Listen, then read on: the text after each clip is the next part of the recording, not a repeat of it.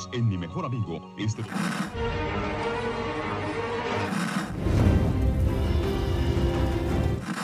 nächste Stunde versetzt sie in eine Welt jenseits aller Vorstellungskraft. Sie überschreiten die Grenze in... Kinder, macht den Fernseher aus. Davon gibt's viereckige Augen.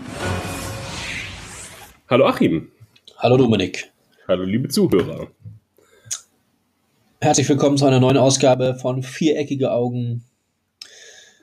Heute wieder für Star Trek Discovery, Staffel 1, Folge 12. Hm, ja, sehr gut. Ich glaube, die Folge heißt Vaulting Ambition. Und der deutsche Titel ist Blindes Verlangen. Ja, ich glaube, das stimmt auch so ungefähr mit der Übersetzung überein.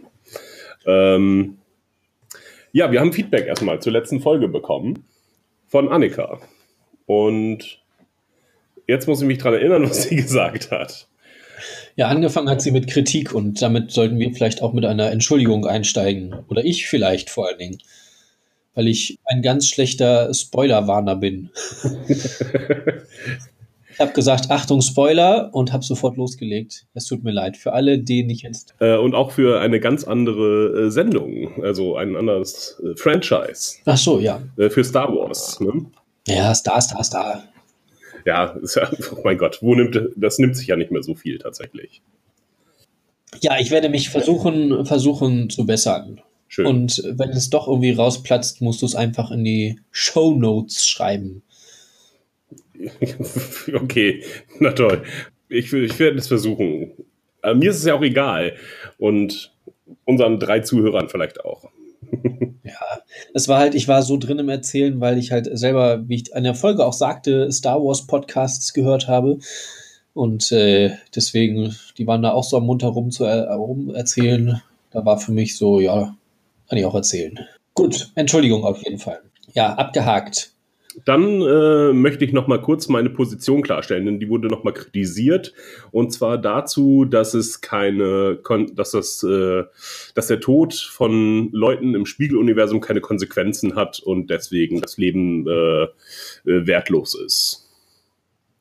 So mhm. ungefähr. Das sind erstmal zwei Argumente, die irgendwie miteinander vermischt wurden. Einmal ist es innerhalb des Universums, dass die Menschen, die also nicht aus dem externen, aus dem äh, Sternflotten-Universum äh, kommen, ähm, dass die Leute, glaube ich, weniger ähm, äh, Würdigung für das Leben anderer haben. Natürlich ist ihr eigenes Leben auch, äh, ist ihr eigenes Leben ihnen wahrscheinlich äh, ebenso viel wert äh, wie das der Leute aus der Sternflotte, vielleicht sogar noch mehr, weil das Universum insgesamt egoistischer ist und sich die Sternflotte vielleicht auch noch mehr opfert für andere. Ähm, und das zweite Argument war, dass die Tode im Spiegeluniversum keine Auswirkungen haben und sie deswegen egal sein sollten. Also dass ähm, Burnham ruhig da ganze Kolonien auslöschen kann, ähm, weil es keine Konsequenz hat. Und dazu würde ich auch tatsächlich noch stehen, denn für ihr Universum hat es halt keine Auswirkungen. Sie kann da Saru essen, sie kann äh, Leute, Leute töten. Ähm, solange sie nicht aus ihrem eigenen Universum kommen, hat es für ihr Universum einfach keine Konsequenz. Ähm, das ist ähm, genau. Und ja, dazu stehe ich dann auch. was heißt, da stehe ich zu. Das heißt, sie könnte sich durchaus völlig egoistisch verhalten und. Ja, alles, was sie, ähm, was die Mission voranbringt und sie zurück ins äh, Hauptuniversum bringt. Äh, sollte sie machen. Okay, dann müssen wir jetzt da auch noch mal kurz ansetzen, weil du es wieder gesagt hast. Mhm. Das war nämlich noch eventuell eine Kritik, die Annika nur mir gegenüber geäußert hat, dass wir vom Hauptuniversum sprachen, was ja aber nicht klar ist, ob das wirklich ein Hauptuniversum ist, sondern einfach nur ein parallel existierendes. Und es scheint ja auch mehrere parallel existierende Universen zu geben. Ja, richtig. Äh, Hauptuniversum meine ich damit auch eher äh, für die Show und aus der Perspektive der mhm. Charaktere heraus. Ähm, mich interessieren andere Universen nicht nur das, in dem ich lebe und in das ich möchte. Genau. Und deswegen ist es halt das Hauptuniversum, weil dort halt unsere Protagonisten herkommen. Ähm, genau. Ja, wie willst du es sonst nennen? Ne? Das eine ist das Spiegeluniversum und das andere ist dann das Fliesenuniversum. Denn was ist hinter, normalerweise hinter, hinter Spiegeln? Fliesen. ja. Ja, okay. Es würde aber trotzdem immer noch bleiben, solange Burnham nicht völlig eiskalt wird, ihre eigene emotionale Belastung durch das, was sie hm. eben im, im Spiegeluniversum tut. Ja. Ja, das mag sie belasten. Also ich verstehe es nicht warum, aber weil das ja halt alles ähm, Menschen eines anderen Universums ist, die keinen Einfluss auf ihr Universum haben, oder zumindest zu gering ähm, Einfluss, nur wenn sie rüberkommen. Ähm, da kann sie auch in der Logik des äh, dort äh, des Spiegeluniversums äh, arbeiten und das ist dann halt der Auftrag des Tötens, denn sie hat jetzt auch nichts äh, groß verändert, dadurch, dass sie jetzt nochmal mit denen äh, gesprochen hat, sondern die sind jetzt wahrscheinlich auch tot. Okay, um äh, da vielleicht eine Analogie mhm. aufzubauen, wäre es durchaus moralisch vertretbar für dich, wenn ich in ein anderes Land reisen würde, in dem Krieg herrscht, ich da reihenweise Menschen umbringe und dann wieder danach zurückkomme, ist moralisch vertretbar. Ja, es hätte aber Auswirkungen auf äh, meine Umwelt. Außer dieses Land würde danach vernichtet werden durch eine Atomexplosion, dann kann ich da vorher auch run, äh, munter rumtöten. Das ist richtig. Weil Leute ja da eventuell mitbekommen würden, dass ich in dieses Land gereist bin und Leute getötet habe, dann wäre, würde das äh, auch Auswirkungen auf mich haben. Ja, oder es würde, könnten Leute überleben und sich rächen später. Okay. Gehen wir davon aus, dass es ein Land ist, das keine große Strafverfolgung hat und auch gar nicht die Möglichkeit, dich zurückzuverfolgen, was dann ja ungefähr ähnlich wäre wie mit dem Spiegeluniversum, weil sie haben ja gar nicht die große Möglichkeit, in, in das andere Universum zu reisen, um dann da eventuell eine Strafverfolgung anzuleiern. Ja. Wäre also moralisch dann auch vertretbar. Ja, ja, ja, glaube schon. Okay. Solange in diesem Land halt auch so ein Krieg herrscht, dass es un, zumindest sehr, sehr unwahrscheinlich ist, dass da viele Leute überleben. Weil da dort herrscht halt die Logik des Tötens. Okay. Äh, ist das in Ordnung? Ich, ich möchte mich davon abgrenzen. Für mich ist das moralisch nicht vertretbar. Nee, tatsächlich. Also mit Paralleluniversum ist es, finde ich, es äh, noch stärker. Ähm, oder da kann ich mich noch mehr von abgrenzen, weil es ohnehin, ja, nochmal, also, weil, ich da auch nie, äh, eigentlich nicht äh, zurückreisen, äh, nicht hinreisen kann. Ähm, also zurückreisen. Ich kann halt denselben Ort ähm, also ich kann jetzt auf Riser oder so, kann ich jetzt äh, im Spiegeluniversum lauter Leute töten und reise dann in meinem Hauptuniversum wieder in Riser und alles ist gut, alle Leute leben noch. Das ist ja nochmal was anderes, als wenn ich jetzt in ein fremdes Land reise und dort einfach Leute töte.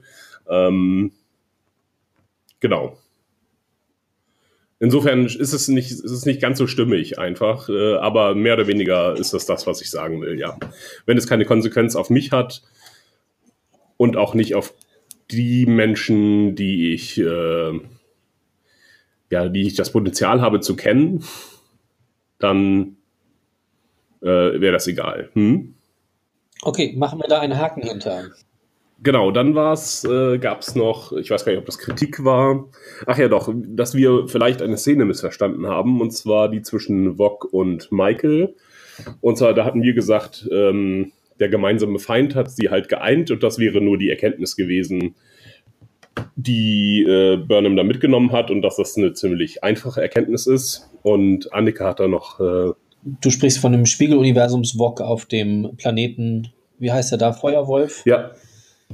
Und Annika hat das noch weiter gedacht, dass also die Konsequenz daraus wäre oder sie das so verstanden hat, dass ähm, man die Klingonen sich vereinen lassen müsse und dann erst die Chance auf Frieden besteht. Ähm, und das ist jetzt die Erkenntnis ist, die Michael nun mitgenommen hat. Mhm. Ja, also wahrscheinlich ist es das, was uns die Serie erzählen möchte. Nur ist das Problem halt, ähm, dass die Klingonen sich ja nur über den gemeinsamen Krieg äh, vereint haben oder über die gemeinsame äh, Prophetenfigur, die sie ja bereits getötet hat. Also die kann sie jetzt nicht wiederbringen. Hm, oder kann sie sie wiederbringen? Also die kann sie jetzt erstmal nicht wiederbringen. Und ja, den Krieg weiter gegen sich führen zu lassen, damit das Klingonische Reich irgendwann mal zum äh, Frieden bereit ist, ist vielleicht auch nicht die optimalste Lösung, dass man jetzt, ja, okay, wir müssen jetzt zehn Jahre Krieg ertragen, damit die sich untereinander geeinigt haben, damit da Strukturen sich etabliert haben, Anführer, ähm, und dann können wir mit ihnen verhandeln und mit ihnen äh, Frieden, einen Frieden äh, schließen. Ist jetzt auch eher äh, eine suboptimale Lösung. Und dass die Stämme sich hinter, die äh, Häuser sich hinter Wok vereinen, ist halt ganz, ganz unwahrscheinlich, denn er ist ja schon im Hauptuniversum äh, gestürzt worden. Äh, oder wurde von einem Haus verraten, was sich jetzt nun als Anführer äh, vielleicht etabliert hat, zumindest. Und aber die wollen halt den Krieg haben.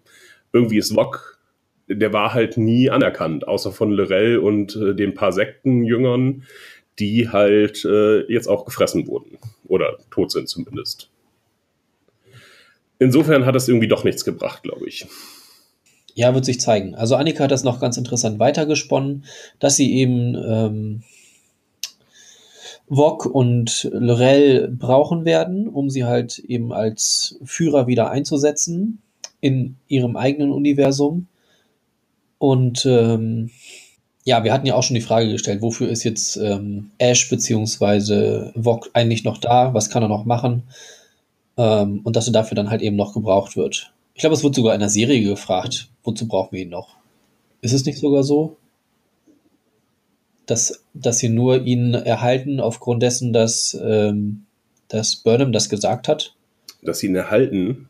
Also, dass, dass sie ihn äh, überhaupt in die Krankenstation gebracht haben und nicht in, in eine Arrestzelle. Nee.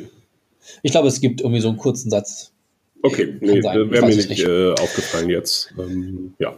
Genau, und ähm, dass sie, was dann noch so ein bisschen Einblick in die jetzt aktuelle Folge ist, dass sie Ash eventuell jetzt erstmal als, als Menschen haben, je nachdem, was Lorel gemacht hat mit ihm, als sie ihn behandelt. Ähm, wenn er jetzt halt ganz erstmal wieder Mensch ist, wäre halt ihrer Meinung nach die Möglichkeit, dass er oder dass die beiden sich ähm, quasi wieder versöhnen oder halt auf eine gewisse Art und Weise wieder zusammenfinden. Und ähm, dass dann aber klar wird, dass sie eben den Wok brauchen und dass ähm, ja, Ash dann quasi wieder zurücktreten muss in seinem Körper und ähm, den Wok wieder rauslassen muss damit der dann eben das Klingonenreich vereinen kann und letzten Endes Frieden bringen kann. Mhm. Das war so ihre Idee dahinter. Ja, da würde ich dagegen argumentieren, dass es halt, äh, dass Wok einfach äh, keine Stellung im Reich hat und ähm, ja schon als voller Klingone abgelehnt wurde wegen seiner Mutation ähm, seines Albino-Seins. Nicht Herkunft. Genau, ähm, ja genau, ohne Haus und ohne ja, Ehre gibt's da, wird da gar nicht, glaube ich, gar nicht so viel erwähnt.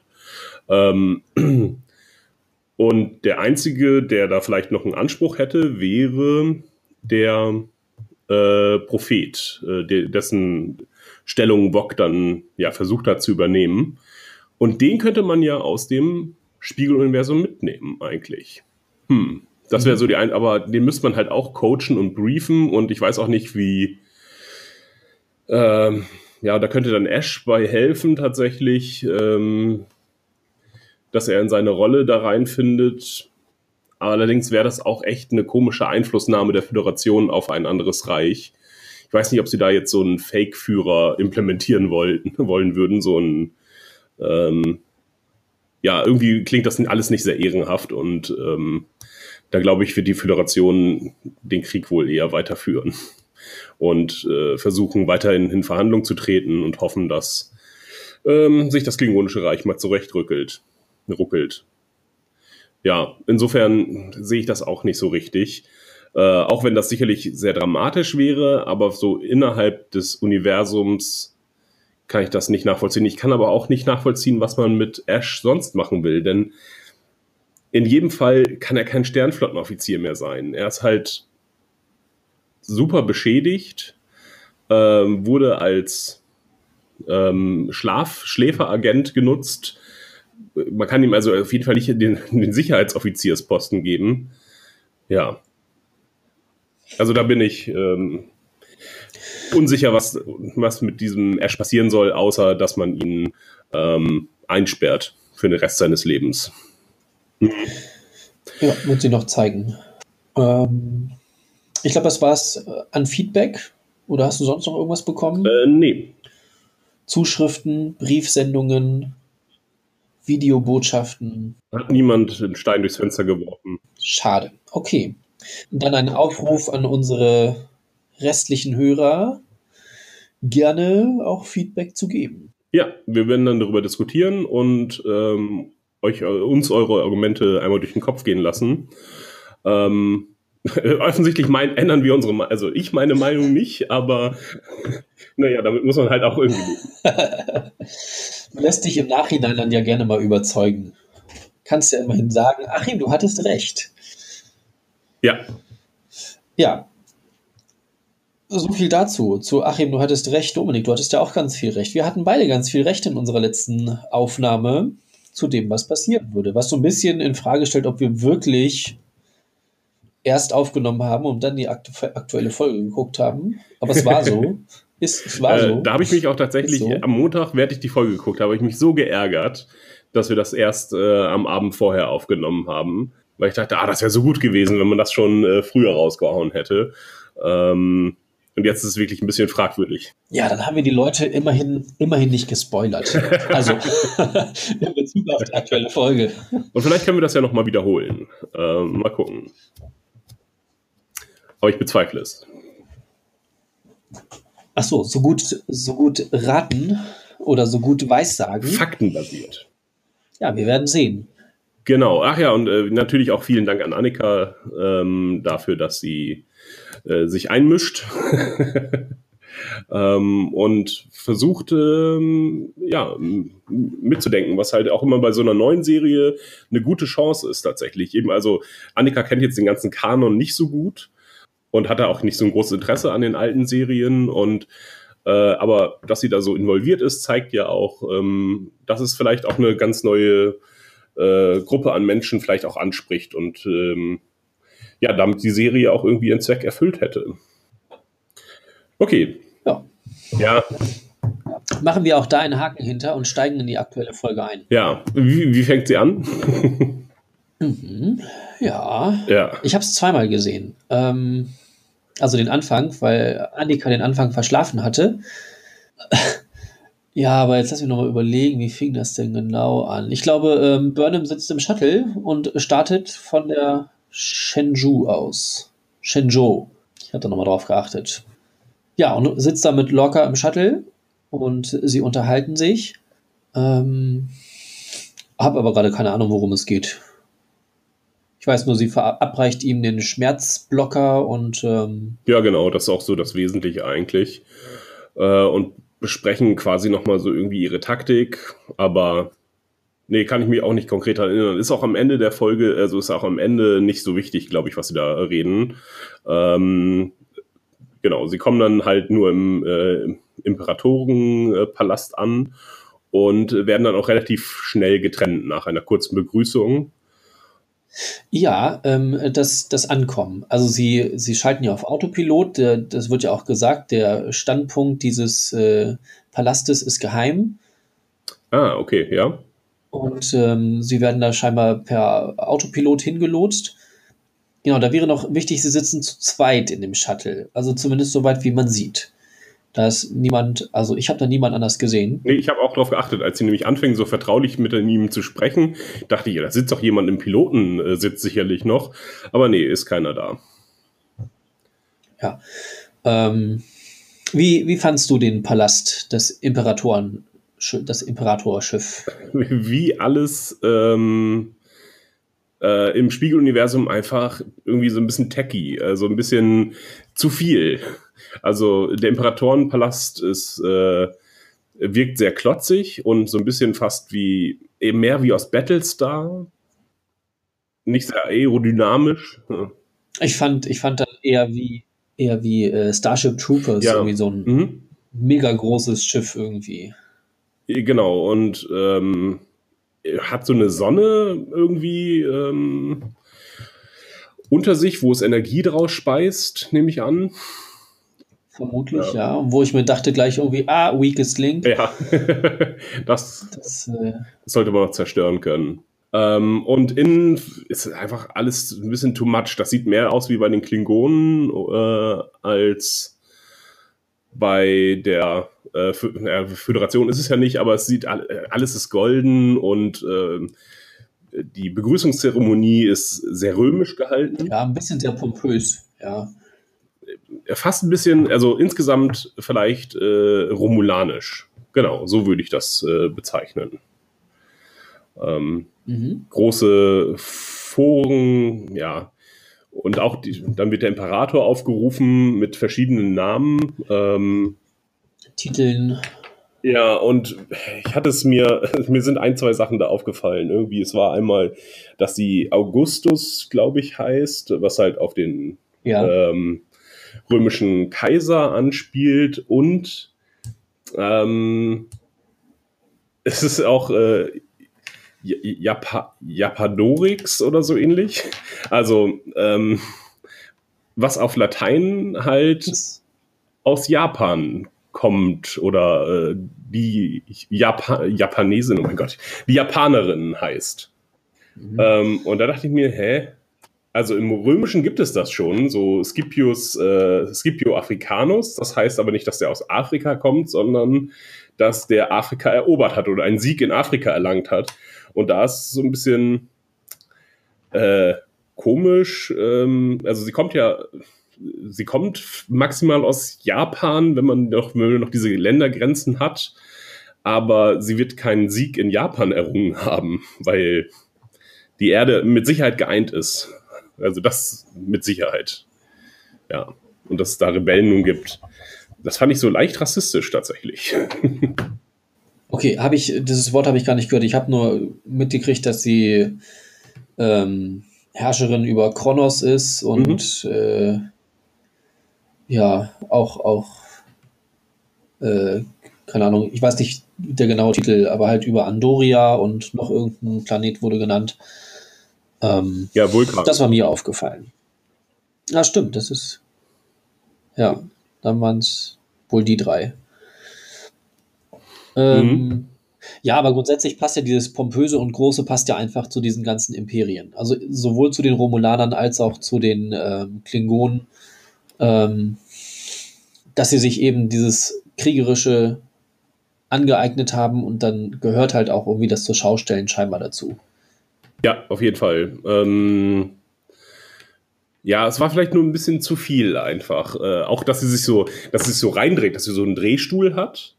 Ähm, Ja, und das, das fand ich auch wieder merkwürdig, weil während der ganzen Ansage steht sie da schon Mhm. und wartet? Oder wird sie dann in dem Moment dahin gebeamt? Muss sie da irgendwie warten, bis dann irgendwie das alles zur Seite geht und sie sich dann umdrehen kann? Guckt sie so lange da hinten die Rückwand an? Oder wird sie von unten hochgefahren? Oder ja, wie gesagt, reingebeamt? Keine Ahnung. Wenn sie auf jeden Fall wartet und da die Rückwand angucken muss, das ist irgendwie ganz schön dämlich. es wirkte wie ein Auftritt. Allerdings ähm, hinterfragt man dann die Logik dieses Auftritts so sehr, weil es so über ist. Es ist einfach zu viel, ähm, dass man dann denkt, okay, das ist dann, warum sollte sie als Imperator sich so zur, so zur Schau stellen und sich so größer machen als Burnham, weil Burnham ja für sie nichts ist. Also sie hat zwar eine Beziehung zu ihr, aber sie muss sie, sie jetzt nicht beeindrucken. Ähm, ja, eine, Ja, gut, da sind noch jede Menge andere Leute da. die dann aber schon die ganze Zeit da waren, bevor Ähm. Burnham reinkommt. Das heißt, sie ist vielleicht reingekommen, hat gesagt, okay, gleich kommt Burnham, ich drehe mich jetzt so lange um.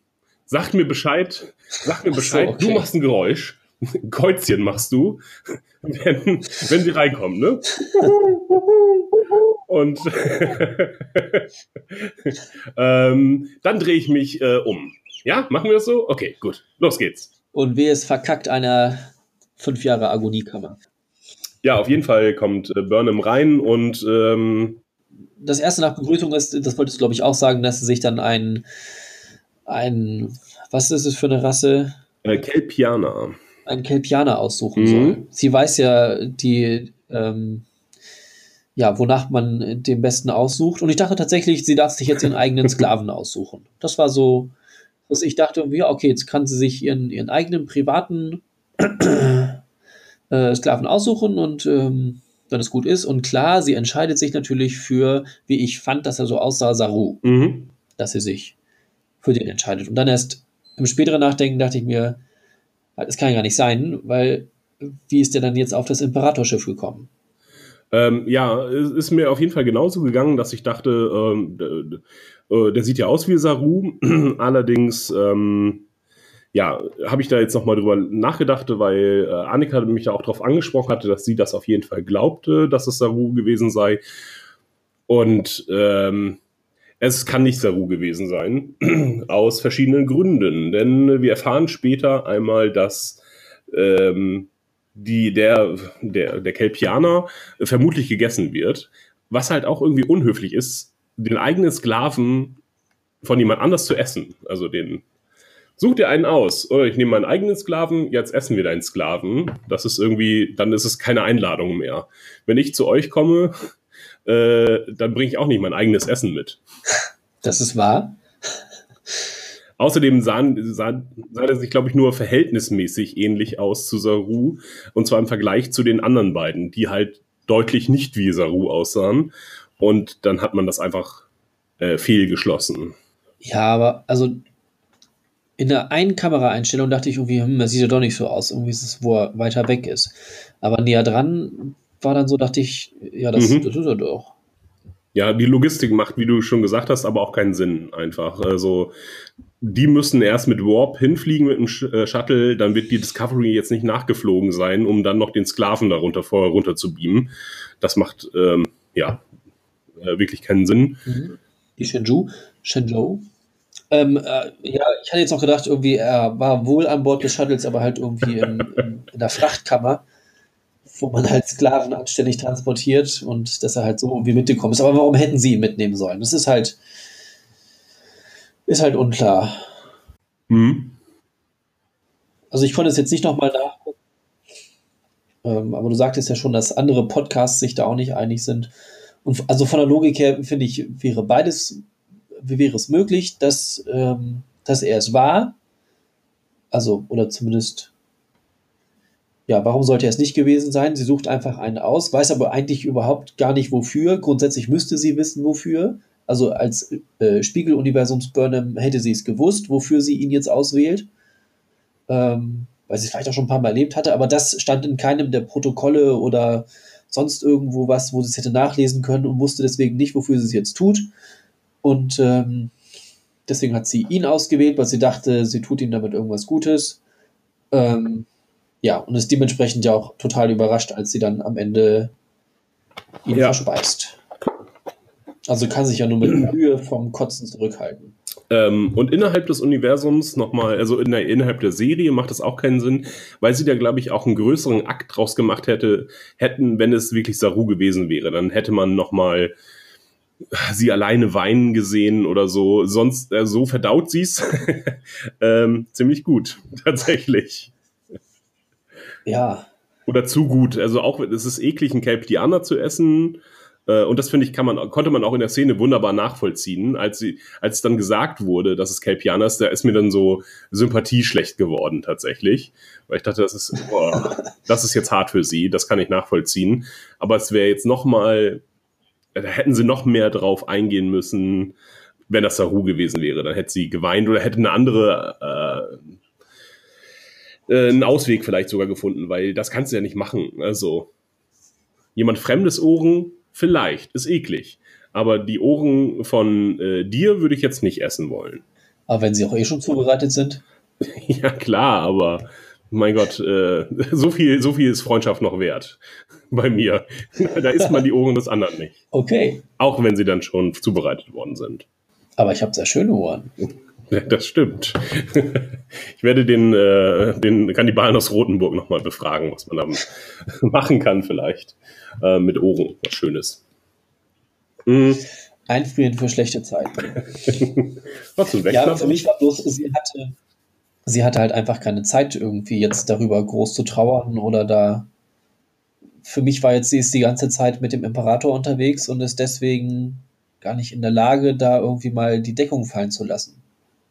Hm, Ja, klar, also innerhalb der Serie, ja, verstehe ich, aber ich glaube, die, die Showrunner hätten da noch mehr äh, draufgehauen, wenn es Saru gewesen wäre. Nochmal mehr die, ähm, mit, nicht Mitleidstour, aber noch mehr den Ekelfaktor erhöht. Oder sie sehen es so wie du und alles, was im Spiegeluniversum passiert, ist eigentlich Hm. ist egal. Vielleicht. Ich fand an den ganzen Szenen sehr schön, dass ähm, Burnham halt absolut keine Ahnung hat und ich finde, es wird auch sehr gut gezeigt, ähm, wie sie sich eigentlich so jetzt genau verhalten muss in Bezug auf den Imperator. Mhm. Also auf ähm, Giorgio. Giorgio, genau. Ähm, weil sie eben nicht wirklich weiß, wie die Beziehung zueinander ist. Und tritt da ja auch der Reihe nach irgendwie in Fettnäpfchen. Mhm. Also sie, sie nennt sie dann schon einmal ähm, Philippa, wo sie vermutet, dass das gerade schon eventuell grenzüberschreitend sein könnte, ähm, dass sie sich da vielleicht zu viel anmaßt. Und ähm, ja, der Imperator oder die Imperatorin ähm, antwortet nur, soweit ist es jetzt schon gekommen, dass du mich Philippa nennst und nicht mehr Mutter. Aha, sie hatten also ein wesentlich innigeres Verhältnis Mhm. obwohl sie, obwohl ähm, die Imperatorin vorher schon gesagt hat, meine Tochter. Also schon bei der Begrüßung. Und dann gibt es, glaube ich, den Applaus und äh, Ja, aber ich glaube, das liegt auch an der, ähm, weil sie wird Mutter des Vaterlandes genannt. Ähm, ah, okay. Ja. Und da dachte ich, und da, da habe ich auch, und da hat wahrscheinlich Burnham auch die, die ähm, Fehlverknüpfung gemacht, okay, dann sind halt alle, alle Untertanen ihre Töchter und so weiter. Ähm, dass es nur als Ehrenbezeugung war. Das war auch Teil ihres Titels, äh, Mutter des Vaterlandes. Und deswegen konnte ich dieses, äh, war es noch überraschender tatsächlich, dass sie da so eine Beziehung haben und sie macht es ja auch noch deutlicher, indem sie sagt, ähm, ja, ich habe dich damals äh, aufgenommen nach dem, nach dem Anschlag. Also als sie, sie ist auch in diesem Universum eine Weise.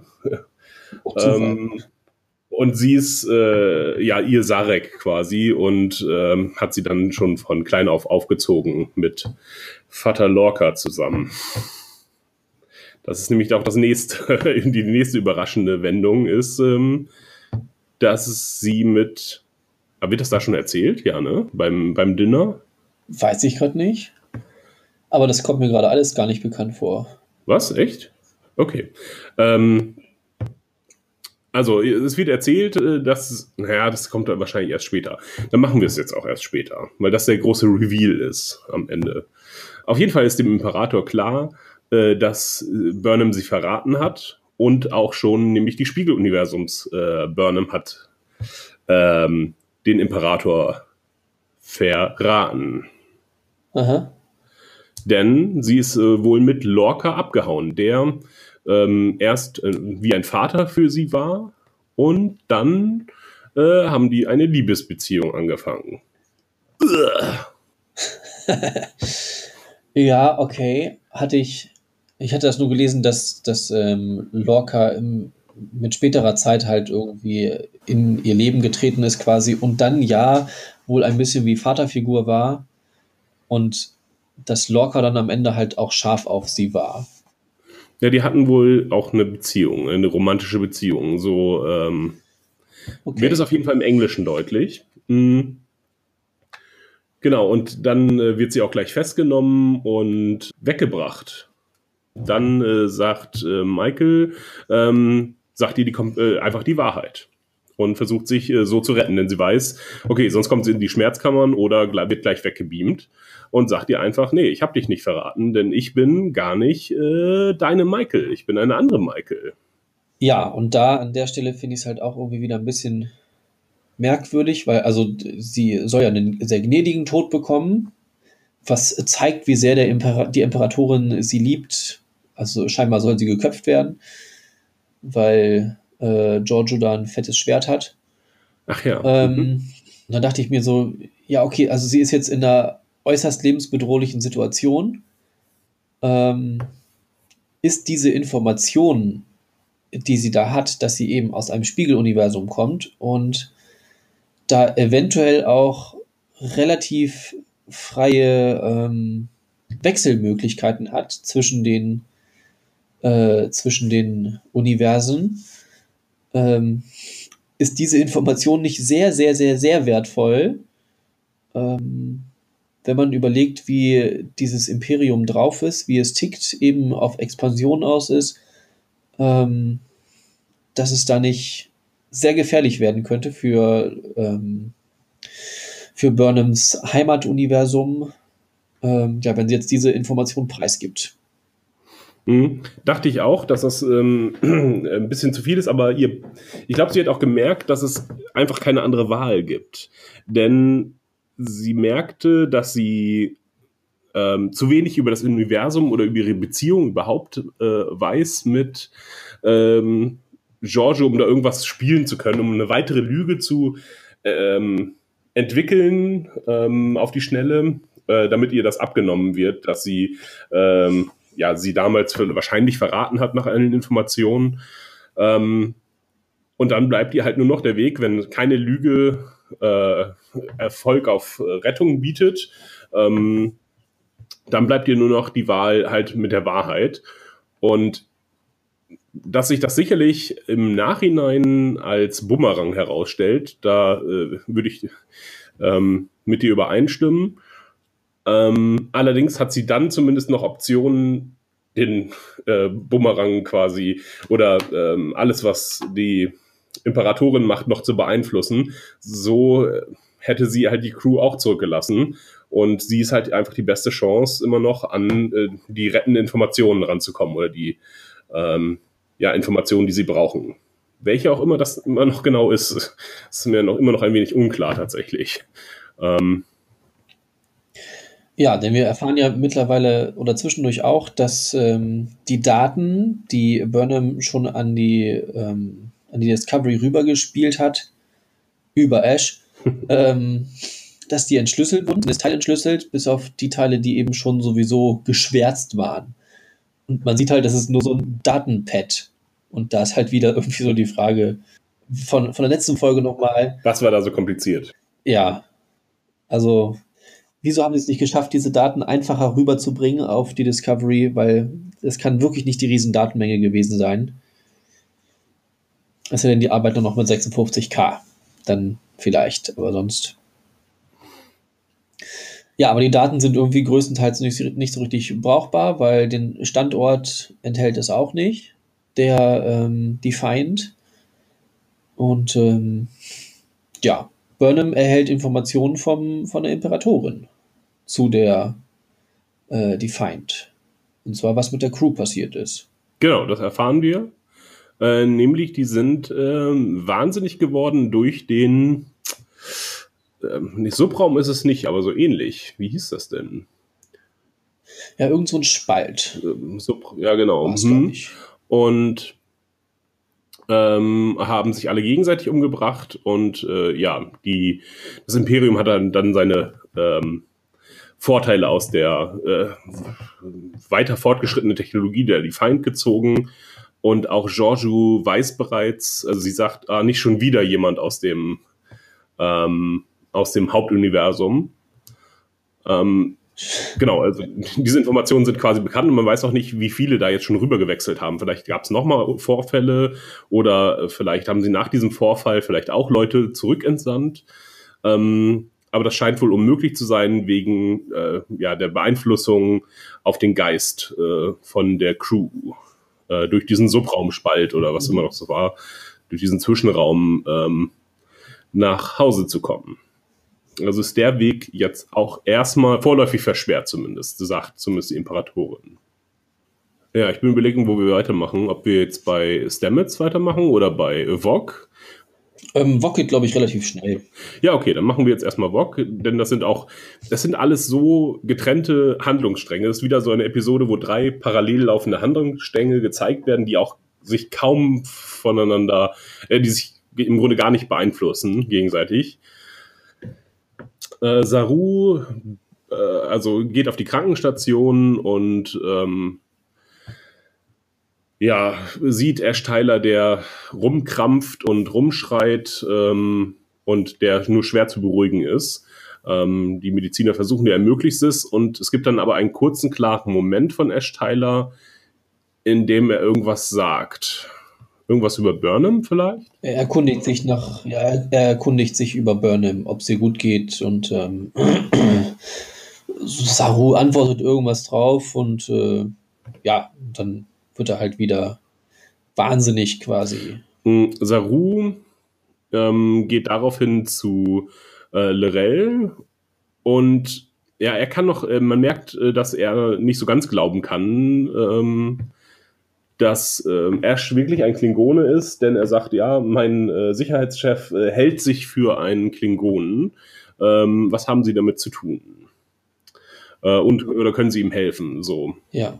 Offensichtlich haben die diese Scans jetzt auch nicht durchgeführt. Genau, die Mediziner sind sich da auch nicht so richtig sicher, was da jetzt nun eigentlich los ist und wie das denn nun sein kann. Und Ja. Äh, ja. und dass sein Gehirn irgendwie abnormale äh, Frequenzen anzeigt. Mm, Auf, jeden- auf jeden Fall bittet er um Hilfe und die ähm, lehnt sie aber ab, weil sie im Krieg sind. Und das ist halt Krieg. Das ist ihr Argument. Und ähm, äh, sie erklärt aber ihm netterweise, glaube ich, auch schon, ja, auch schon bei dieser ersten Begegnung, äh, was sie denn jetzt eigentlich mit ähm, Tyler bzw. Bock gemacht haben. Und das ist jetzt aus der Episode.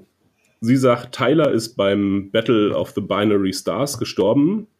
Sie haben dort seine, sie haben ihn dort gefangen genommen, seine DNA erbeutet, seine Erinnerungen kopiert und äh, verändert, glaube ich. Vox Körper menschlichen Anschein gegeben und die veränderten Erinnerungen zurücktransferiert. Also die, das Vox-Ash-Gemisch quasi zurücktransferiert in äh, Vox Körper. Okay. Also ist das weiterhin Vox Körper, der halt nur menschlichen Anschein hat, haben ihm halt ja, die menschlichen Organe wahrscheinlich geklont und dort eingesetzt und der, der, also der klingonische Körper besitzt auf jeden Fall auch äh, mehrere Herzen zum Beispiel und mehrere Nieren und Lebern, äh, schön als Ersatz. Äh, das heißt, man kann da auch eine ganze Menge wegschnippeln und haben seine Knochen angepasst und so weiter und haben dann die, ja, äh, Ja. dieses veränderte ja, diese veränderten Charakter in, in diesen Körper zurückgespielt. Hm. Sagt uns das jetzt irgendwas? Nö. Ich könnte jetzt nicht mehr denken, ist halt eine Technik, die sie haben, was ich sehr merkwürdig finde, wenn das wirklich die Klingonen haben, diese Technik, weil warum sollten sie die wann entwickelt haben? Zu welcher Zeit war es ehrenhaft, sich in, in den Feind zu verwandeln und, und da dann irgendwie zu Ruhm zu kommen? Ja, Kann ich mir nicht ganz vorstellen. nee, Also es muss an sich, ich glaube, es kann sein, dass sie von Freunden sprach, als sie das VOG angeboten hat, als sie sagt, er muss alles aufgeben und dass eben diese Freunde diese Technik haben, was vielleicht nicht unbedingt Klingonen sein müssten. Oder es waren halt wirklich sehr, sehr zwielichte Klingonen, weil sie hat ja eben diese zwei Häuser, die sie da vereinen wollte unter sich oder in sich, wie auch immer. Einmal die, die normalen Krieger und die anderen, die so ein bisschen, ähm, ja, die ja die Spione waren, Mhm. die, die nicht unbedingt die typischen Klingonen waren. ja, es sah aber auch irgendwie sehr nach experimenteller Methodik äh, aus und der Erfolg war ja auch nicht sicher. Und also wir kennen ja diesen Gedankenmanipulator aus anderen Folgen. Äh, Was genau sie damit gemacht haben, weiß ich nicht, aber äh, dass es diese Technik gibt, auf jeden Fall. Ähm, wurde bereits vorher mal angedeutet. Und ja, es ist jetzt nur umso weniger Ash eigentlich, denn es ist noch nicht mal sein Körper, der da übrig ist. Auch wenn sie ihn jetzt, sie haben ihn noch nicht, sie haben ihn nicht komplett geklont, sondern halt Vox Körper nur verändert, mit menschlicher DNA angereichert, wie auch immer. Ja, dass es noch nicht mal sein Körper ist. Das habe ich jetzt erstmal so daraus mitgenommen.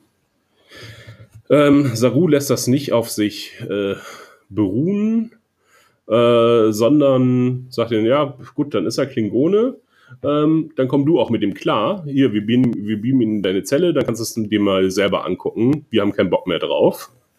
Nämlich, das ist Krieg. Dann siehst du mal den Krieg. Und ähm, weil Ash sich, äh, oder Bock, wie auch immer, sich äh, kurzfristig aus, den, aus der äh, um, ja, um der Befestigung des Bettes äh, befreit hat, hat er sich die Brust zerkratzt. Ja, und das nimmt ähm, sehr mit. Tatsächlich. Und bietet dann an zu helfen. Ja. Ich dachte, dass, ähm, dass sie ihn in die Zelle bieben, wäre erst ganz zum Schluss gewesen. Aber okay, kann auch dann gewesen sein, dass sie dann hilft. Nee, es war dazwischen einfach nur pa Pause einfach. Also da gab es einen anderen Handlungsstrang, den wir verfolgt haben, genau. Ja, sie hilft, ähm, indem sie mit, mit einem Handschuh, den sie mitgebracht hat. Wie? Sie hat, sie hat irgendwas Komisches auf der Hand und ähm, ja, sieht so aus, als würde sie äh, elektronische Stöße irgendwie oder ein Elektrofeld um seinen Kopf herum aufbauen, wo sie halt Synapsen ja. vielleicht neu ordnet oder sowas. Wo ich mir halt denke, das muss ja ein, ein sehr spezielles Gerät sein. Und ich bin nicht davon ausgegangen, dass das mal eben so auf der ähm, Discovery vorrätig ist. Also, wo, wo kommt dieses Gerät her? Hat sie das mal eben repliziert? Kann sie das eben so replizieren? Oder? Ich, ich frage mich gerade, wie ist Lorel, Lorel auf dieses Schiff gekommen, auf die Discovery? Hätte sie da was mitbringen können überhaupt? weiß nicht, sie hatte irgendwen angefallen. Ähm, der, der, ähm, der Admiral und ähm, Tyler und eben auch sie waren ja in dieser Kammer und ähm, da wurden sie rausgebeamt und genau, sie hatten die zwei menschlichen Signaturen erfasst und sie hat sich dann irgendwie bei, bei ähm, Ash oder beim Admiral rangeworfen und dann wurde sie mit rübergebeamt. Also sie hätte natürlich irgendwas in der Tasche haben können, weil sie hat ja ihre normalen Klamotten angehabt, mhm. aber ja, vor allen Dingen, weil sie sagt, nur ich kann das und ja, das erscheint mir auch irgendwie sehr, sehr, es scheint mir irgendwie komisch, warum die Ärzte sich das nicht haben erklären lassen. Okay, du machst hier erstmal gar nichts, erklär uns, was du überhaupt erstmal machen willst und nicht fummel irgendwas an seinem Gehirn rum, weil wir die, äh, weil wir die einfach auch nicht vertrauen können. Ne? Sag uns, wie man äh, eine der Persönlichkeiten unterdrückt und wir können es ja selber ausprobieren. Und dass sie das Gerät mithaben sollte, warum? Denn sie meinte ja, dass man ihn nur, dass man ihn durch die Worte aktivieren kann, äh, was dann ja nicht so ganz geklappt hat oder erst äh, verzögert. Äh, warum sollte sie das dabei haben, so, so eine ja, Gedankenzerstörung zu machen? Und vor allen Dingen äh, scheint das ja auch nur Wok zu töten, dieses Gerät. Also, ähm, wenn man jetzt davon ausgeht, dass, dass sie ehrlich ist, oder dann hat sie Wok getötet und nicht Ash. Und warum sollte sie das machen? Also, ja. Ja, es ist ja nicht am Ende nicht ganz klar, was jetzt nun passiert ist ob sie jetzt nun die beiden Persönlichkeiten in Einklang gebracht hat oder eben die eine oder die andere unterdrückt also hat. Sie macht schon am Ende den klingonischen Todesschrei. Also immer, wenn jemand stirbt, so. dann schreien die Klingonen halt. Das ist der klingonische Todesschrei. Warum sollte sie den für Tyler machen? Und äh, genau, weil für, für sie ist diese Person ja nichts. Äh, die kennt sie auch nicht besonders. Ähm, ja, hat sie immerhin auch vergewaltigt. Nee, ich glaube also, nicht. Das war wenn, dann, wenn er nicht unbedingt noch mitgemacht hat. Also wenn er dann nur im Körper war und noch nicht die und nicht die Ash Tyler Erinnerungen hatte. Ja, doch, ich glaube schon, ja genau, ich glaube, das war nur die körperliche Transformation, da war noch nicht der, der Geist von äh, Ash da drin, weil Ash ja auch die, die äh, quasi prominente Persönlichkeit ist. Warum sollte sie das machen? Also das erklärt sich jetzt mir nicht, warum sie jetzt unbedingt dann jemanden vergewaltigen möchte. Ja, das erscheint mir komisch. Ich glaube, es schien ja auch irgendwie recht einvernehmlicher Sex zu sein. Und, er, äh, Tyler kann sich ja auch nur an einen einvernehmlichen Sex erinnern, im Sinne davon, dass er jetzt nicht körperlich gezwungen wurde, sondern ähm, nur psychisch, was heißt nur, äh, psychisch gezwungen wurde, indem er äh, halt mitspielen musste wohl ähm, oder sich dadurch halt Vorteile beziehungsweise das Überleben hat erkaufen können. Das ist ja nur seine Erinnerung. Ja. ja, ist das dann abgeschlossen? Erstmal in der Folge? Ja, ich frage mich noch, warum sie das machen sollte. Also warum sie ähm, Wok töten sollte. Weil, weil sie so Mitleid mit ihm hat, weil sie ihn lieb, so sehr liebt, dass sie ihn lieber tötet, als in diesem Körper zu stecken oder diesen Konflikt auszutragen, weil sie ist ja sofort, Ach so, es, sie ist ja sofort, als sie sieht, ah, er hat sich die Brust zerkratzt, was für Klingonen irgendwie nichts ist, ähm, sofort bereit, nein, das kann ich nicht aushalten und nun helfe ich euch. Das ergibt ja. Ähm, ist ja aber schon so, dass ähm, Vog ja auch seinen Tod wünscht. Er sagt ja auch, tötet mich. Und, weil das, das will er so auch nicht. Das ist ja auch einem Klingon nicht angemessen. Auf einem Bett gefesselt, in Feindeshand. Und das ist ja ihm auch total zuwider. Also er will ja eigentlich überhaupt nichts mit den Menschen zu tun haben. Mhm. Deswegen ist ja eigentlich auch die größte Strafe für ihn, ein Mensch zu sein. Aber halt, es war nötig, um halt eben die Menschen zu infiltrieren. Ja, was ja überhaupt nicht geklappt hat irgendwie. ähm, Nee, so erstmal nicht so richtig. ja, und dann hat jetzt Lorel ihren Plan sofort aufgegeben. Also, ich weiß nicht, ich habe ich hab ihr da mehr zugetraut, dass sie dann, also vielleicht hat sie ja auch noch einen weiteren Plan, aber dann ihr Verhalten erklärt sich da irgendwie gar nicht. Dann ist es halt so bewusst ambivalent und oder so bewusst verschleiert, dass es halt schon wieder an ähm, also dass man uns den, den Zuschauer verarschen möchte und nicht die Leute innerhalb des Universums. Denn ja, das erklärt sich mir irgendwie insgesamt nicht.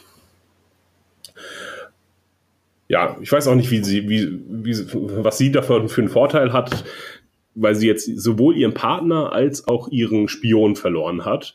Und sie hätte ja zumindest ihn soweit psychisch stabilisieren können, ähm, indem sie mit ihm redet, sein Klingonensein nochmal anspricht, äh, in der Hoffnung halt dort zu fliehen und wichtige Informationen an das Klingonenreich zu senden. Das wäre eigentlich eher in der Motivation von Lorel gewesen und nicht dieses Liebesdreieck jetzt mit Burn Burnham. Und ich glaube, das entsteht halt jetzt gerade, dass halt ja, dass Burnham und äh, Lorel halt dieselbe, nicht dieselbe Person lieben, aber denselben Körper. Ähm, oder, naja, zumindest gewisse Bestandteile davon. Äh, und dass da noch weitere Konflikte auftreten zwischen diesen drei äh, Personen, halt was Beziehungen und so weiter angeht. Das ist so meine Vermutung, dass die da darauf hinaus wollen. Mhm. Ja, wir werden das dann sehen. Ich kann mir das, ich kann mir das an der Stelle halt auch nicht denken, weil es halt noch zu diffus ist, was da Mhm. jetzt alles passieren kann. Weil sie halt auf dieser Seite auch einfach nichts zu tun haben. Also auf dieser Seite des Universums ist halt, da ist für sie jetzt nichts mehr zu holen, zu tun, zu machen. Es denn, sie kommen jetzt irgendwie im Verlauf der Geschichte darauf, dass sie eben doch auch irgendwie was für die Klingonen brauchen, was sie nur hier im Spiegeluniversum bekommen können. Du hattest jetzt schon von dem Propheten gesprochen zu Anfang der Folge oder müssen sie Vok irgendwie aus dem Universum mitnehmen oder Ja. vielleicht auch Tkuvma. Das würde nämlich auch Lorel wieder einbinden, weil sie, ähm, sie könnte halt den Tekufma aus diesem Universum finden wollen, also aus, aus sich heraus, um damit wieder das Reich zu manipulieren, weil sie ja eh die, ja, quasi die stärkere, ähm, äh, die stärkere Persönlichkeit eigentlich war als äh, Vok, der an sich gezweifelt hat und so weiter und ähm, den da halt die Fäden zu lenken, der Marionette, Marionette Tekufma äh, und ihn quasi von den Toten auferstehen zu lassen, was halt für die Klingonen ja ganz schön krass wäre. Also damit könnte man das Reich vereinen mit jemandem, der aus dem Stovokor zurückgekommen ist. Ja, Und dann würde sie auch wieder eine eigene Motivation haben ähm, und selber was äh, erreichen wollen. Momentan in dieser Zelle kann sie nichts erreichen und mit Vok jetzt vielleicht auch nichts. Auch nichts mehr, weil der jetzt vielleicht tot ist oder wahrscheinlich. Ja. Okay, wieder eine zutreffende Theorie aufgestellt. ja, genau, richtig. Das wird auf jeden Fall passieren. Ähm, so, dann haben wir noch äh, Stamets weiterhin. Ähm, Stamets regeneriert sich. Ja, und wir dürfen am Ende auch nicht vergessen, wir haben neben Stamets dann auch noch Lorca. Den dürfen wir nur nicht vergessen. Ja, genau, ja, ja, klar.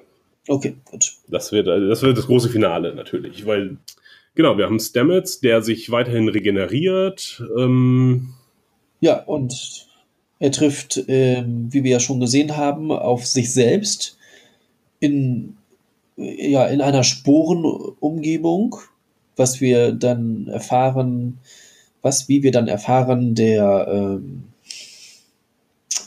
das Sporennetzwerk ist. Und ähm, ja, und diese Version von sich selber ist halt die Spiegeluniversums-Version. Ähm, auch wenn er erst sich glauben oder die, die Spiegelversion ihn glauben lässt, dass er jetzt nun tot sei und ähm, genau, er sich selbst in seinen Gedanken erschaffen hat, um ihn zu Gott zu führen. Ja, aber wir kriegen mit, dass es. Die eine Frau ist. Ja, genau. War kurz ganz witzig, aber ja, ich fand, fand den Humor sowieso von Stamets nie so großartig und äh, ja, war so mäßig. War, war okay. Ja. Ähm, genau, aber Spiegeluniversums Stamets führt ihn da rum. Sie, achso, genau, sie geben sich die Hand und dann wird auch alles mit einmal zur ähm, Discovery, die Umgebung. Und ähm, genau, Spiegeluniversum Stamets sagt, dass, äh, dass das die Art und Weise des ähm, Sporennetzwerkes ist, ja, ihn zu beruhigen, ihm eine vertraute Umgebung zu geben, wo ich dann aber halt im Nachhinein auch dachte, naja, ist vielleicht eher so die Manipulation von Spiegeluniversum Stamets, um halt irgendwie ihn dahin zu bringen, dass er ja das Geheimnis preisgibt, wie man nun reisen kann in diesem oder in dieses Mhm. Spiegeluniversum. Denn scheinbar ähm, ist das auf der Spiegelseite nicht so möglich. Oder scheinbar haben sie diesen Antrieb nicht. Sie haben zwar auch mit Sporen geforscht, aber ja, oder sie haben nicht die ganze Tragweite erkannt, dieses Sporenantriebs, dass sie den vielleicht schon haben, weil es scheint ja die Discovery auch zu geben.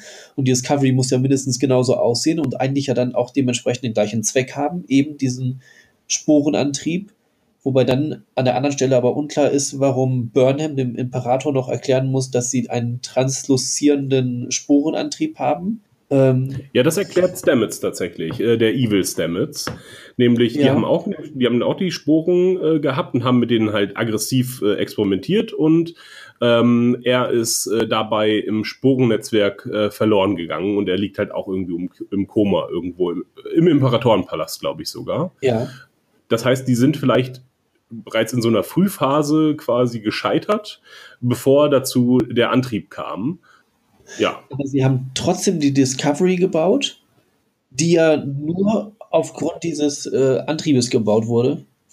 Ich glaube, diese die Discovery wurde schon vorher gebaut und äh, wurde jetzt halt nur modifiziert. Das ist ein Forschungsschiff, also es wurde ja gesagt, irgendwie hier sind irgendwie 600 Forschungsprojekte oder so.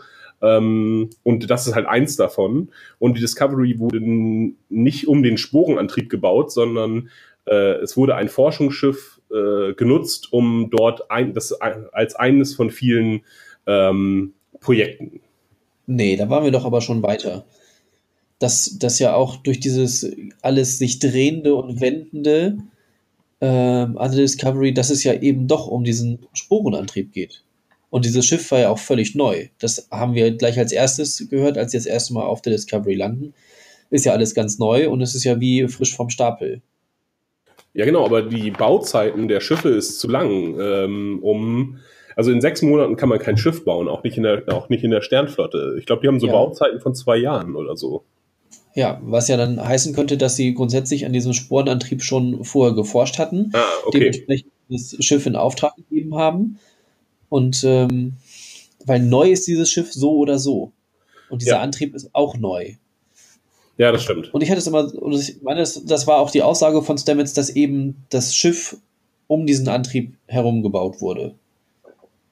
Weil sonst, warum sollte sich, warum sollten sich die Decks irgendwie drehen können und in zwei verschiedene Richtungen, Mhm. oder horizontale und vertikale, wenn hat ja keinen Nutzen. Ja, das stimmt, das ist richtig.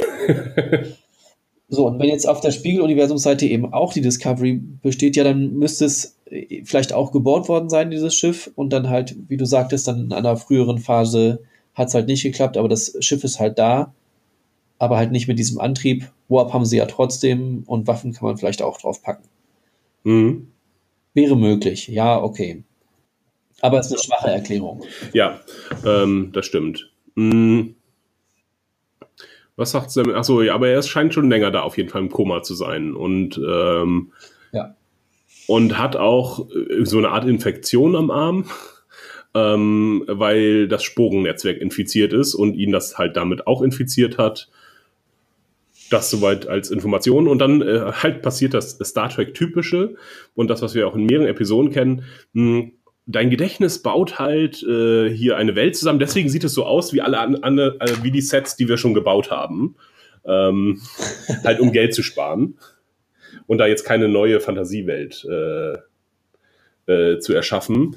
Ähm, das hat mich doch sehr, also das haben wir zum Beispiel in Deep Space Nine gesehen, wo sie in das Gedächtnis von dem aus Sektion 31 eindringen und das dann halt die äh, Deep Space Nine äh, als Grundlage nimmt und jeder Raum ist ein Ort in seinem Gedächtnis, so in der Richtung. Ähm, das war sehr Star Trek typisch, fand ich. Und hat für mich funktioniert als äh, Hommage quasi an ältere, an äh, die alten Serien. Ja. Okay. Als Hommage habe ich es überhaupt nicht gesehen, weil ich da keinen Vergleich gefunden hätte. Ähm, es war für mich tatsächlich irgendwie logisch, weil ähm, sie ja, wie gesagt, deswegen dachte ich halt eher, es wäre eine Projektion durch Evil Stamets ausgelöst, weil er halt weiß, ähm, der gute Stamets muss halt in den Maschinenraum, um da die richtigen Schlüsse zu ziehen. Mhm. Deswegen wollen sie da auch unbedingt hin. Genau, er, er, sagt ja auch zu ihm, er braucht den Navigator. Genau, weil er schon zu lange drin ist und er kann nicht raus, auf jeden Fall. Weil das ist ja auch nur in seinem Kopf quasi, diese, ähm, diese Spur, die sind ja nicht wirklich auf der Discovery, sondern ja. nur in seinem Kopf und das ist halt nur ein Weg, um ihm zu zeigen, wie er da wieder rauskommen kann, nämlich indem er diese Sporenkammer in seinem Kopf nachbaut und sie dadurch zurückkommen. Siehst du das auch so? Nee. Ist das der erste Gedanke oder wie? Dass sie das so machen? Nein, nein, also äh, er baut, also Stamets möchte ja, oder der Evil Stamets möchte den, äh, möchte ja raus aus diesem Sporennetzwerk, halt zurück in seinen Körper. Ja. Und er ja. sagt halt, ja, wir müssen in den Maschinenraum, denn das ist das, womit du dich teleportierst äh, auf diesem Schiff, was ja nur in Gedanken nachgebaut ist. Oder, ah, okay, ähm, ja. Und deswegen ist das auch der Ort, äh, wo wir unsere Suche anfangen, mit unserer Suche anfangen können. Ja, okay. Mhm. Also, die sind nicht wirklich auf der Discovery. Ja. Ja, genau, okay. Und das ist nur so das Interface quasi. Wenn man diesem Gedanken folgt, ist es ein bisschen unklar, was dann Kalbar ist. Ist er nur eine Projektion? Ist er tatsächlich Kalber, der, weil alle Toten auch ins Sporennetzwerk kommen? Ja, das ist unklar. Also irgendwie sagt er dann ja auch, du, ich, ich war gar nicht richtig weg und du hast mich, du hast mich gehalten und ja, es ist merkwürdig. Also es muss ja irgendwie so sein, dass naja, nee, muss nicht unbedingt. Also Stamets könnte es irgendwie mitgeschnitten haben, dass Kalber tot ist, weil er sagt ja auch, du hast es gesehen, wie ich getötet wurde. Ähm, also kann es in seinem Unterbewusstsein sein, aber die Information, die Karl bei ihm gibt, dass eben der Evil Stamets Evil Stamets ist, ja. äh, das hat ja Stamets nicht unbedingt von sich aus. Also es muss halt irgendwie so eine, ja, so, so eine geisterhafte Projektion sein, die da in dem Sporennetzwerk unterwegs ist, genau. die ja auch krank ist. Ah ja, stimmt. Äh, das Sporennetzwerk möchte ihm etwas mitteilen und nimmt halt Kalber als Weg dazu. So verstehe ich das. So wurde es, glaube ich, auch gesagt. Ja. Natürlich hat er sehr, also sie unterhalten sich dann auch über sehr private Sachen. Irgendwie, ja, das war irgendwie meine Lieblingszeit, das Zähneputzen, äh, weil du da ganz bei dir warst, irgendwie sowas in der Richtung. Und da denke ich mir, ja, okay, das ist dann, das möchte er nur gerne hören. Das ist nicht wirklich ein Abschied eigentlich von, Kalber, weil das ja nur eine Projektion ist und das müsste auch Stamets irgendwie einsehen, dass es halt nicht, dass es nicht in Wahrheit begründet. Also das hat Kalber nie so, vielleicht nie so gemeint, sondern ist nur das, was er gerne hören möchte. Aha. Und deswegen finde ich das so komisch, dass sie so lange reden, als wenn sie tatsächlich diese beiden Personen wären. wären. Ja, okay. Also Stamets braucht das vielleicht so ein bisschen für seinen Seelenfrieden. Mhm. Und deswegen spielt das Spornetzwerk in Kalber mit. Ja, und nicht nur Stamets braucht das für den Seelenfrieden, sondern auch die Autoren. Und ich, denn in der vorletzten Folge, als äh, Stamets, äh, ach Quatsch, äh, Kalber gestorben ist, haben sie ja gesagt, ah, er kommt noch mal wieder. Ne? Wir haben noch nicht das Ende seiner Reise gesehen. Und ich glaube, das war jetzt das Ende. Und das ist ganz schön armselig, nur so als Projektion aufzutreten und nochmal über die Liebe zu sprechen, die ja als Projektion auch nicht richtig. Stamets spricht halt mit sich selber, wenn dann. Und das ist ganz schön, ja, okay. das ist ein blödes Ende einfach für diesen, für diesen, ja, äh, Kalber-Charakter und ja, genau, hat mich, hat mich nicht überzeugt und wenn das nun seine letzte Szene war, dann war es die jetzt auch nicht wert, äh, die gesehen zu haben. Ja, fand ich, fand ich nicht gut. Genau, sie reden noch über Infektion des Sporennetzwerkes, weil sie ja, zu aggressiv mit dem Sporenuniversum, äh, mit dem Sporennetzwerk umgegangen sind auf dieser Seite des Spiegeluniversums. Und nun ist das verdirbt es alles. Daraufhin teleportiert sich dann Stamets zurück. Ich weiß gar nicht mehr, was sein Antrieb ist oder wie er das dann am Ende schafft, aber auf jeden Fall kriegt ähm, das hin. Ja, also Evil Stamets versucht er ja in das Quartier reinzukommen oder möchte halt unbedingt noch reingelassen werden. Ähm, dann ist halt auch die Warnung eben vor diesem Evil Stamets durch Kalber. Und ähm, um die Geräusche nicht mehr zu hören, machen sie halt irgendeine Musik an. Die Stamets nicht mochte oder die Kalber nicht mochte. Einer von beiden mochte überhaupt nicht. Und ähm, ja, Stamets soll dieser Musik folgen und das tut er dann auch und kommt dann halt wieder raus. Aber wie es mir schien. Und das wollten sie zumindest, denke ich, auch so zeigen. Ob es jetzt auch wirklich so ist, ist nicht ganz klar. Aber so wie sie es gezeigt haben, müsste es so sein, dass jetzt ähm, unser guter Stamets in dem Körper des Evil Stamets auf dem Palast ist. Ah, das hast du auch so gesehen. Ja, voll gut. Ja. Ähm, ja, genau, denn nach dem, äh, wir sehen nämlich zuerst, wie der Evil Stamets irgendwie aufwacht und ähm, Genau, sehen da aber keine weitere Interaktion mit irgendwem. Er rennt da nur raus und ist aber auch nicht überrascht. Oder nicht, oder er hat es noch nicht wahrgenommen.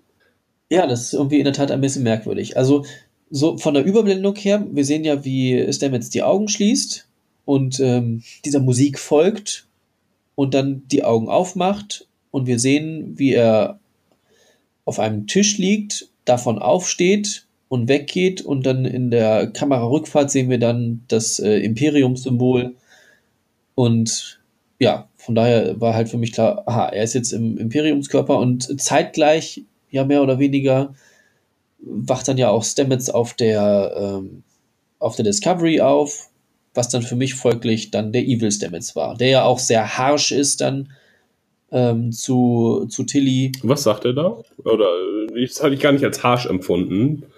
Ähm, was hast du da noch in Erinnerung? Ich, keine Ahnung. Ich, ich meine, er sagt nämlich sowas, ah, von dir weiß ich. Und das ist halt für unseren Stamets ist das ein komischer Satz, für unseren guten Stamets, für den Evil Stamets aber nicht. Denn er kann sie ja aus dem quasi Spiegeluniversum kennen.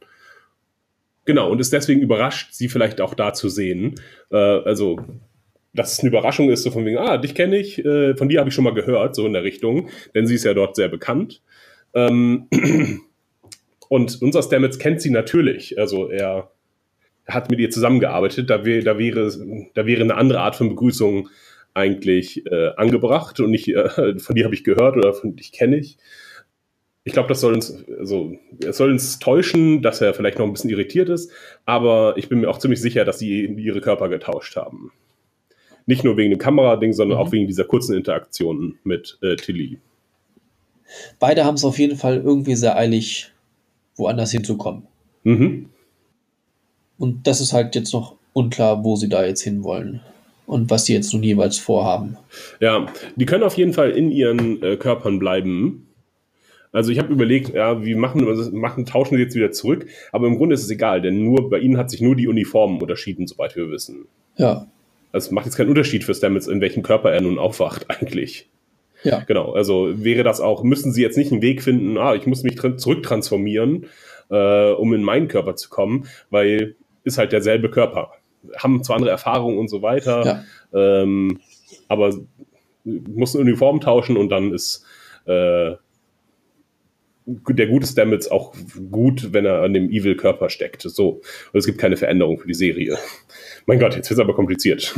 Ja. Äh, ja, okay, das ist, das ist unser Geheimnis für die nächste Folge, was dann wahrscheinlich, was dann der nächste Twist ist, der dann aufgelöst wird. Nämlich, dass sie eigentlich Körper getauscht haben. Vielleicht.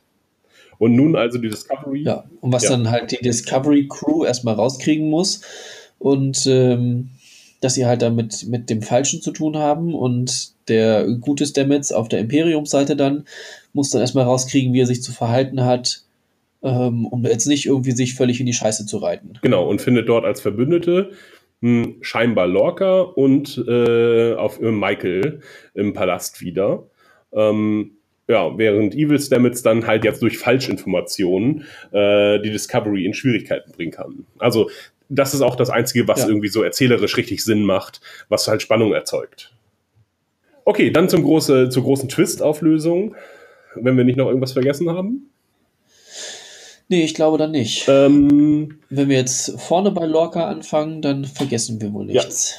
Denn nachdem er in den Thronsaal reingeführt wurde und äh, den Imperator provoziert hat, die Imperatorin, ähm, sie ihm eine reinhaut, wird er weggeführt und zwar in die Agoniekammer, die neue, die er nicht mehr von außen betrachten wird, sondern jetzt jede Sekunde seines Lebens darin verbringen wird.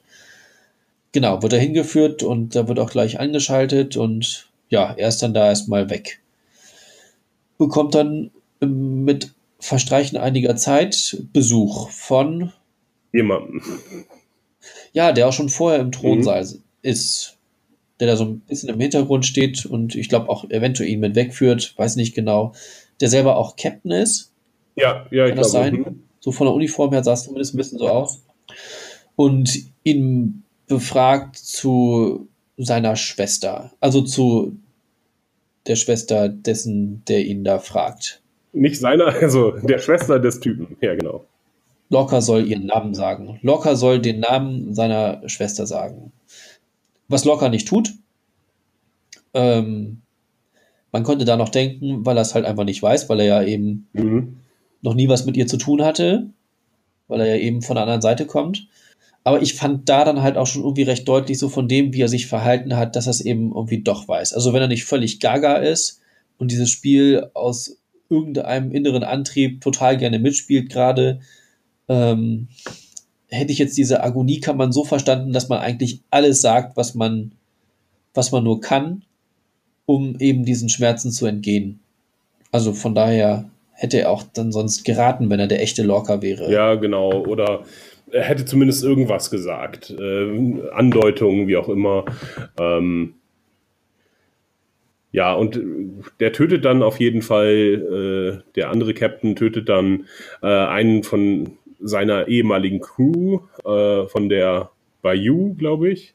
Und ähm, mit irgendeinem, also mit mehr oder weniger demselben Effekt, wie der Vulkanier sich umgebracht hat. Ähm, sollen aber Parasiten gewesen sein. Insofern äh, haben sie den, denselben Effekt haben sie jetzt für drei unterschiedliche Sachen benutzt. Einmal, als der Vulkanier sich umgebracht hat, dann die lila Kugel, die äh, irgendwie eine gef super gefährliche Waffe ist, ja. und äh, jetzt nochmal für Parasiten. Ähm, und das sah alles sehr ähnlich aus. Und ja, sie mussten halt irgendwie den Effekt nochmal unterbringen. Das fand ich, äh, hat mich irgendwie rausgebracht. Was soll- sollen das für Parasiten sein, bitte? Naja, weil es auch nochmal extra gesagt wird. Ja, Lorca sagt aber nichts und ähm, was, was den anderen Captain nur noch mehr in Rage bringt und er holt ihn dann letzten Endes auch raus aus der Kammer, um ihm dann, ach so, weil Lorca scheinbar am Sterben ist, ähm, was der andere Captain aber dann natürlich doch irgendwie verhindern will. Wahrscheinlich würde er sonst auch Ärger vom Imperator bekommen. Und ähm, ja, da zeigt sich dann, der Schmerzblocker von Burnham hat geholfen. Und ähm, Lorca geht es noch gut, er kann den anderen Captain überwältigen und ist dann frei. Während parallel, wenn ich da jetzt nichts vergessen habe auf der Seite, an der Hm? Stelle, Ja, ja. während parallel ähm, zwischen ähm, Burnham und Giorgio herauskommt, dass Lorca offensichtlich nicht der Lorca ist, für den wir ihn gehalten haben, sondern eben tatsächlich der Spiegeluniversums-Lorca. Ja, das wird uns, weil die halt vom, also Michael kriegt beschrieben, äh, dass sie sich halt vom Wesen sehr ähnlich sind und äh, viele Sachen, die der Spiegeluniversums-Lorca gesagt hat, hat halt auch der ähm, echte Lorca, nee, der echte Lorca gesagt und als einziger physischer Beweis macht nämlich äh, die Imperatorin äh, Giorgio dann vollkommen sinnlos die Gardinen auf quasi und sagt dann, ah, das ist der einzige Unterschied zwischen uns. Ähm, wir sind lichtempfindlicher als äh, ihr da drüben. Ja, was sie ja irgendwie auch mal rausgekriegt haben müssen. Scheinbar haben sie noch ordentlich an den äh, Menschen von der Defiant experimentiert oder so, dass sie äh, darauf gekommen ja. sind schien mir sich jetzt, also äh, waren jetzt nicht so ganz sinn, also warum sie jetzt die Gardinen in dem Moment aufmacht und äh, ein bisschen unklar, warum das jetzt so ein physischer Beleg irgendwie dafür ist. Ja, fand ich, also fand ich nicht so gut gemacht tatsächlich. Aber vielleicht, weil ich den Reveal halt auch ja schon vorhergesagt habe oder wir den vorhergesagt haben. Ähm, ja, das bringt das aber das Ganze jetzt nochmal ordentlich in Schwung.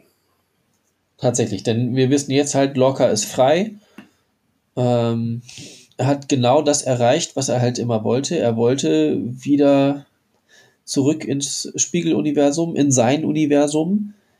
Ähm, wollte da eben auch mit Burnham hin. Und ähm, ja, um halt den Imperator zu töten, zu stürzen, ja. wie auch immer. Jetzt befindet sich Michael halt in der unangenehmen Situation, dass er sich jetzt nun mit wahrscheinlich mit der Imperatorin verbünden muss. Denn der Spiegeluniversumslocker will ihr mit Sicherheit nichts Gutes. Äh, denn er hat sie in das Spiegeluniversum zurückgebracht äh, oder hingebracht und äh, hat offensichtlich auch kein Interesse daran, wieder zurückzukehren. Denn er wollte ja unbedingt hin und hat sie benutzt. Ähm, und hat vielleicht auch irgendwie eine creepy Liebe zu ihr. Ähm, und da können halt jetzt interessante Sachen entstehen, weil die Imperatorin halt auch noch über die Defiant verfügt. Und nun auch eine Motivation hat, äh, Michael zu helfen, denn das wird für den Imperator, glaube ich, nicht so gut ausgehen, wenn äh, Lorca da frei rumläuft, denn er wird ja irgendwie noch weitere Pläne haben. Der wird vermutlich jetzt äh, sie versuchen festzunehmen und eine Revolution anzuzetteln. Ja, es wurde ja auch schon gesagt, dass ähm, die, die, die ihm äh, noch treu waren oder dass, dass halt die Leute aus seiner Mannschaft ihn nie verraten haben, beziehungsweise halt auch immer daran geglaubt haben, dass er noch lebt. Ähm, ja, also da hat er eventuell sogar noch Verbündete, die er schnell halt irgendwie auf seine Seite ziehen kann. Mhm. Wenn er sie schnell findet. Ja, wird er vielleicht da auch schon platziert haben. Äh, man weiß es nicht so ganz genau. Sie waren ja schon ein bisschen jetzt im Spiegeluniversum ähm, äh, wieder zurück. Äh, und ich glaube, und äh, was wollte ich noch sagen? Und äh, genau, Spiegeluniversums Lorca will halt, ist auch eben kein Rebell, sondern will halt auch nur die Macht für sich. Also das wird auch relativ deutlich gemacht, dass er halt eben jetzt nicht auf der Seite steht, das tyrannische Imperium zu stürzen, sondern er möchte das tyrannische Imperium unter seine Kontrolle bringen. Ähm, ich will Herrscher mhm. anstatt des Herrschers werden. Können wir sagen, wir haben es, wir haben es gesagt? Ja, richtig. Auch wenn das nicht grundsätzlich unsere Idee war. Du kamst ja schon sehr früh mit dieser Idee von außen an. Ja, richtig. Das, die stammt irgendwie aus dem Internet. Ähm, und also die grundsätzliche Idee und dann habe ich dann halt ab da die äh, Hinweise mitgezählt und erzählt und ähm, ja, so sind wir dann halt irgendwie zusammen drauf gekommen. Was halten wir jetzt von der Folge? Ähm, ach so. Ja, also dass das jetzt so mehrere Stränge nebeneinander waren, hat mich gar nicht so sehr gestört. Ähm, mhm. Das wird ja jetzt dann doch einiges zusammenlaufen. Eben der Strang von, also Lorca war ja auch so ein eigener Strang eigentlich, Serie der vierte, den wir jetzt ein bisschen unterschlagen hatten in unserer Aufzählung erstmal. der vierte Strang, der dann ja jetzt mit ähm, Burnhams zusammenlaufen wird, wo eventuell eben auch noch ähm, Stamets mit reinkommt, da er sich ja jetzt auf der auf dem äh, Imperiumspalast befindet. Und ähm, ja, wie es dann auf der anderen Seite weitergeht, ist unklar. Da wird jetzt wahrscheinlich dann, also auf der Discovery wird dann jetzt Evil Stamets für, für Unruhe sorgen. Ja, auf jeden Fall. Und dann ist auch die Frage, ja, zu wem hält er da? Wird er vielleicht mit Lorca äh, kooperieren? Oder was ist überhaupt? Er will sie wahrscheinlich in Richtung Palast äh, bringen. Äh, und im Palast passieren ja furchtbare Dinge, wie uns ja Stamets schon angekündigt hat, dass man da nicht hin sollte. Ich fand, also die, die Folge ist, da ist eine ganze Menge los in der Folge. Ähm, es werden so alte Sachen nochmal so abgeschlossen und ein paar neue angedeutet, ohne sie jetzt vollkommen auszusprechen. Das wird dann halt in der nächsten Folge passieren. Ähm, dass uns das alles nochmal erzählt wird. Auch das mit Stamets wird uns vielleicht dann erzählt werden, weil sich Stamets komisch verhalten wird. Ähm, und ja, Lockers Machtergreifung quasi. Ja, insgesamt war die Folge dadurch ganz okay. Das mit äh, Vox Handlungsstrang ist mir nicht nachvollziehbar. Ich weiß auch nicht, ob sie da irgendeine Idee haben oder ob sie jetzt total ins Klischee abdriften und dann, aha, ich wurde fremdkontrolliert, aber meine Gefühle für dich bleiben und ähm, ich war es doch, der, ich habe alle, ich habe dich geliebt, aber nur äh, der Teil hat Kalber getötet, der böse war. Genau, dieser, deswegen hat mir der Wok-Handlungsstrang nicht gefallen, weil er überhaupt nicht durchsichtig war und auch nicht zu dem passte, finde ich, was wir vorher gesehen haben. Ähm, ja, und ich immer noch nicht genau weiß, wie sie die nun zurück ins Spiel bringen wollen. Ich glaube, die haben jetzt eher das Interesse an diesem Mirror, in diesem Mirror-Universum weiter zu erzählen. Die, die Flucht aus dem Mirror-Universum, das wird es jetzt werden. Ähm, und das finde ich, ist für eine Folge okay oder für eine Doppelfolge, aber jetzt nicht für noch weitere drei Folgen. Äh, außerdem verlieren sie, was ich schlecht finde, Lorca als Charakter, denn der kann ja nicht mehr gut werden. Und genau, er kann nicht mehr gut werden. Und gleichzeitig kennen wir den, also selbst wenn sie jetzt den echten Lorca irgendwo finden, keine Ahnung, äh, später, dann ist es halt nicht der Lorca, den ich ganz gut fand. Ich fand nämlich den ja, Spiegeluniversums-Lorca als Föderationskapitän ganz erfrischend und ähm, sehe nicht, dass der sich nochmal rehabilitieren kann. Äh, insofern ist der Charakter jetzt halt auch rausgeschrieben, was ich sehr schade finde. Ja, das ist schade. Siehst du noch eine Chance, dass Lorca als Captain zurückkommt? Ähm, nee, an sich kann es ja nicht. Also wäre natürlich noch möglich, dass sie irgendwo den, ähm, den Föderationsseiten locker wiederfinden, dass, dass ähm, Evil Lorca ihn nur irgendwo versteckt hat und eventuell ja auch verantwortlich war für die, für die Explosion der, mhm. seines Schiffes. Ja, aber äh, was hätte der Lorca davon gehabt, sein besseres Ich irgendwo wegzusperren? Hat er, hat er nichts davon. Er ist ja selbst verliebt und will sich zweimal haben. Aber ja.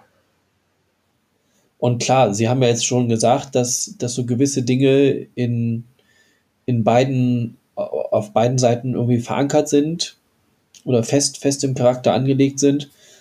Ähm, dass er halt immer noch ein, ein eher kriegstreibender Lorca sein könnte. Ja, aber den, den haben wir ihn die ganze Zeit nicht gesehen. Hm? Unklar. Ich hatte dann halt darüber nachgedacht, wer könnte, jetzt, wer könnte jetzt die Rolle des Captains übernehmen. Das war halt schon so mein Gedanke. Ob das dann tatsächlich Burnham sein würde, die halt dann jetzt da in die Fußstapfen tritt, aber da das ja dann eher nach Föderationsregeln weiterlaufen würde, müsste es dann ja an sich Saru sein. Ja. Beziehungsweise ich hatte auch an Tilly gedacht, ob die dann auf der Seite irgendwie dann noch da bleibt und äh, oder dann halt ja in dieser Position des Captains bleibt. Hm. Also im, im Hauptuniversum? Oder? Nee, auf der, auf der Spiegelseite war ich erstmal noch, dass Tilly da dann Captain ist. Hm. Aber ja, das wird sich, wird sich wahrscheinlich nach der Sternflottenordnung richten und dann wird das ähm, Saru übernehmen das Kommando, zumindest offiziell. Ja, Burnham können sie, das können sie nur mit so einem sehr kitschigen Ende machen. Ah, alles ist verziehen. Ähm, alles ist verziehen und äh, nun befördern wir sie auch noch. So, äh, das Ende von, von den Star Trek-Filmen war manchmal so. Ähm, alle Anklagen werden fallgelassen und ah, sie erhalten auch ihr altes Schiff zurück und wir bauen die Enterprise neu. Ähm, aber das funktioniert hier nicht, weil ihr Verbrechen ja weiterhin hat ja nichts mit dem Spieluniversum zu tun. Insofern müsste sie weiter degradiert bleiben und kann jetzt halt meinetwegen noch Specialist sein, aber kann nicht mehr Teil, kann nicht zurückkehren auf ihren Posten. Das, das glaube ich, macht die Sternflotte nicht. Also das wäre das wäre sehr klischeehaft irgendwie. Und Saru als Captain möchte ich nicht erleben. Der war schon so nervig mit, seinen, mit seiner Paranoia und äh, ja, dann, dann wäre die Show auch ziemlich tot. Wir dürfen gespannt bleiben, was da, ja. was da passiert. Genau. Ähm, damit können wir uns erstmal äh, auch verabschieden, oder? Ist noch was, fehlt noch was Wichtiges? Nein, ich weiß nichts weiter. Gut, dann verabschieden wir uns. Ähm, tschüss Achim, tschüss liebe Zuh Zuhörer. Äh, bis nächsten Montag. Quasi. Ja. Auf Wiederhören und äh, wir freuen uns über Feedback. Ja. Tschüss. Tschüss.